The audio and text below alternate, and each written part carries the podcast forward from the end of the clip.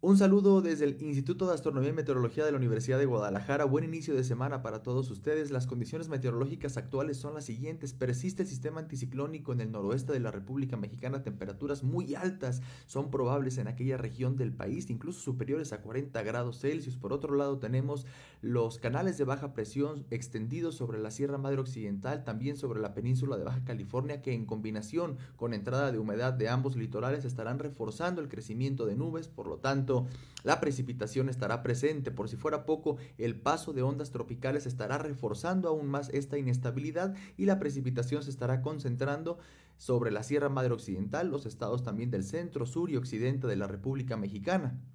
Los modelos de pronóstico justamente nos están indicando eso. En las zonas marcadas con los óvalos rojos están los acumulados más importantes que puntualmente pueden ser superiores a 40 milímetros. Desde luego que no se escapa el estado de Jalisco de este pronóstico para el día de hoy. Para el día de hoy por la tarde en el área metropolitana de Guadalajara esperamos temperaturas entre 27 y 29 grados Celsius. Tormentas eléctricas, chubascos de forma dispersa estarán presentes ya desde la tarde del día de hoy y se pueden extender hacia la madrugada del día de mañana martes. Las precipitaciones serán de manera generalizada en todo el centro, sur, los altos y hacia la zona costa y montañosa del estado de Jalisco, un poco menos hacia el norte y también hacia los altos norte.